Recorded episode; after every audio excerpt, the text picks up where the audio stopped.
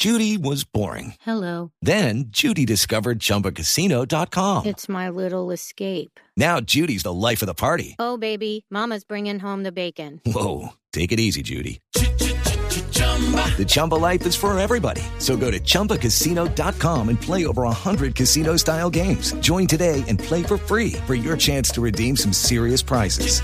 chumba ChumbaCasino.com. No purchase necessary. Void where prohibited by law. 18 plus terms and conditions apply. See website for details. 8 de la mañana, 35 minutos. Señor ministro de Agricultura, Andrés Valencia, buenos días, ministro. Néstor, ¿cómo está?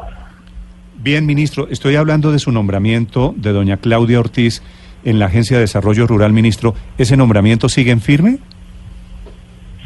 Ese nombramiento sigue en firme, Néstor. La hoja de vida fue publicada el día de ayer en la página de la presidencia. Eso quiere decir que falta el último paso, que es que la hoja permanezca tres días hábiles, si no estoy mal, en la página de presidencia y después de surtido ese tiempo, el presidente procede a, a firmar el decreto de nombramiento. Sí. Ministro, ¿usted ha mirado la hoja de vida de la doctora Ortiz sobre su experiencia, sobre sus estudios para ostentar el cargo? Sí, Néstor, efectivamente. ¿Y está tranquilo, ministro, con la polémica, con las advertencias? Néstor, pues la doctora Claudia Ortiz, desde el punto de vista de la profesión que tiene, eh, cumple con los requisitos del manual de funciones de la Agencia de Desarrollo Rural. Yo he visto, digamos, la polémica que se ha armado en los últimos días sobre la posibilidad de que se planteó eh, que la agencia incluso se mandó mandó a cambiar el manual de funciones. Eso no pasó, Néstor, eso no es cierto. Se pidió un concepto a la función pública para que acreditara la experiencia de la doctora y si esa experiencia cumplía con los requisitos planteados en el manual de funciones y ese concepto de la función pública pues fue afirmativo, es decir que la experiencia y los años de experiencia se podían validar también dentro de lo que exigía ese manual de funciones. Eh, y en ese sentido, por eso se procedió a publicar la hoja de vida en la página de Presidencia de la. República. Ministro, eh, ¿es cierto que se exige un título de posgrado o de maestría en áreas relacionadas con las funciones del cargo y que ella no lo tiene? Sí, ella no tiene un posgrado, pero como le digo, Néstor, eh, la experiencia en tiempo fue convalidada para reemplazar eh, esa eh, experiencia, esa falta de experiencia en el posgrado y así lo acreditó la función pública. ¿Y cuál es la experiencia de ella en temas rurales? Néstor, pues eh, tal vez eh, si usted mira la hoja de vida, pues realmente no, no va a haber una experiencia ahí en temas rurales, eso es cierto, hay que reconocerlo. Pero evidentemente eso no quiere decir que tampoco no sea una candidata idónea. De hecho, aún no se ha posicionado, no, no se puede, digamos, prejuzgar que esa hoja de vida no sea apta cuando, cuando aún no se ha posicionado en el carro. Obviamente la doctora Claudia Ortiz tendrá que demostrar con sus capacidades y con su gestión que es una persona apta para ese cargo y esperemos que así lo demuestre. Ministro, ¿y por qué una declaración juramentada para confirmar su trayectoria? Eh, no, ¿No era posible que las empresas en las cuales trabajó dieran un, un reporte de que ella había De la sido... experiencia, sí. sí. Pues no tengo, no tengo eh, precisión al respecto. Tengo entendido que ella dijo en una de las entrevistas que estas empresas a las cuales ella asesoró hoy en día no existen y que por eso no había forma de obtener las certificaciones laborales o de asesorías que desempeñó cuando estas empresas existían. Entonces, tal vez esa fue la razón. Ministro- Pero no conozco los detalles. Hay una de las empresas que cita la doctora Claudia Ortiz en su eh, experiencia acreditada ante una notaría que se llama Agrícolas Los Alisos. Me dicen que están buscándola por todos lados y que esa empresa ni ha existido ni existe. Función Pública sí trabajó el fondo de, de esa certificación y pude constatar que la señora sí trabajó ahí. Bueno, no, no le puedo contestar esa pregunta porque no conozco, como le digo, en detalle eh, cuáles empresas pudo acreditar y cuáles no pudo acreditar. Eh, pero como le digo, la función pública eh, se refirió específicamente fue a la experiencia laboral eh, de cara al manual de funciones que tiene hoy en día la Agencia de Desarrollo Rural.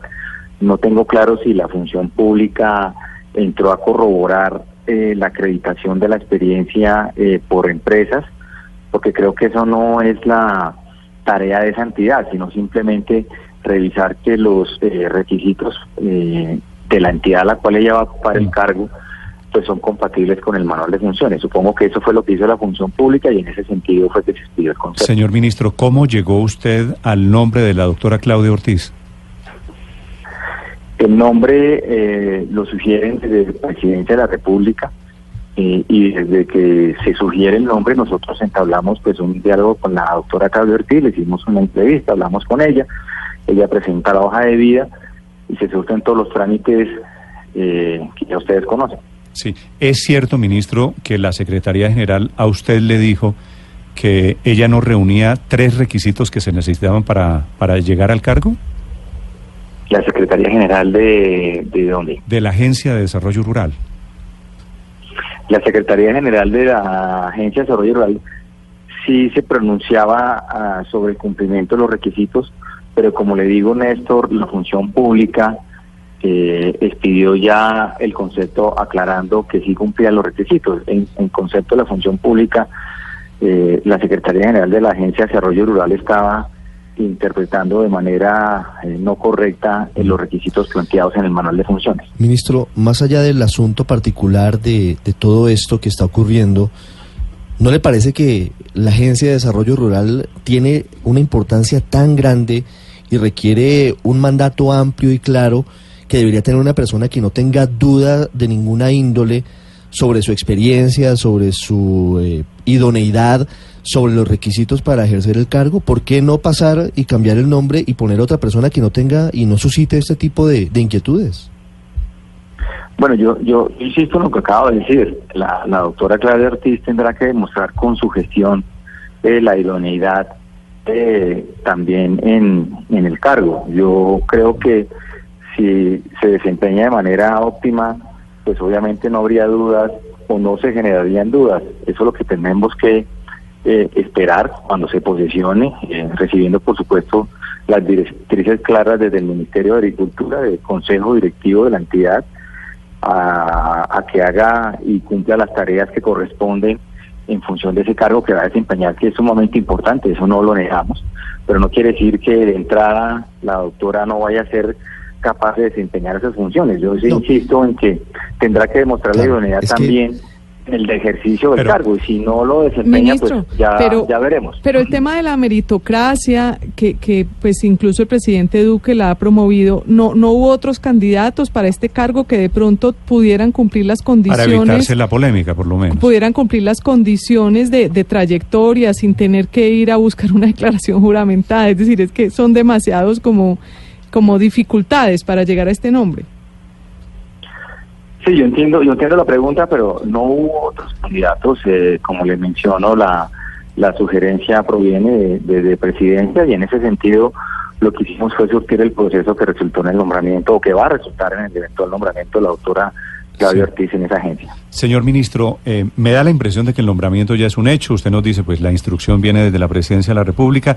Le deseo mucha suerte. Ojalá no, ojalá todos estemos equivocados alrededor de este tema. Una pregunta final, ministro. La aftosa, reapareció la aftosa. ¿Qué tan grave es la situación, ministro, con la aftosa? Néstor, el foco aparece en una finca en Sogamoso, en el departamento de Boyacá, dentro de un área que el ICA y el gobierno nacional tenía, tiene definida como una zona de contención, teniendo en cuenta el brote de hace un año, o sea, es una zona de contención que contempla tres departamentos, eh, Cundinamarca, Boyacá, Arauca y una parte del Casanare, y eh, la zona se creó en su momento por el brote del 2017 con el fin de aumentar la vigilancia, evitar la movilización por fuera del ganado de esa zona.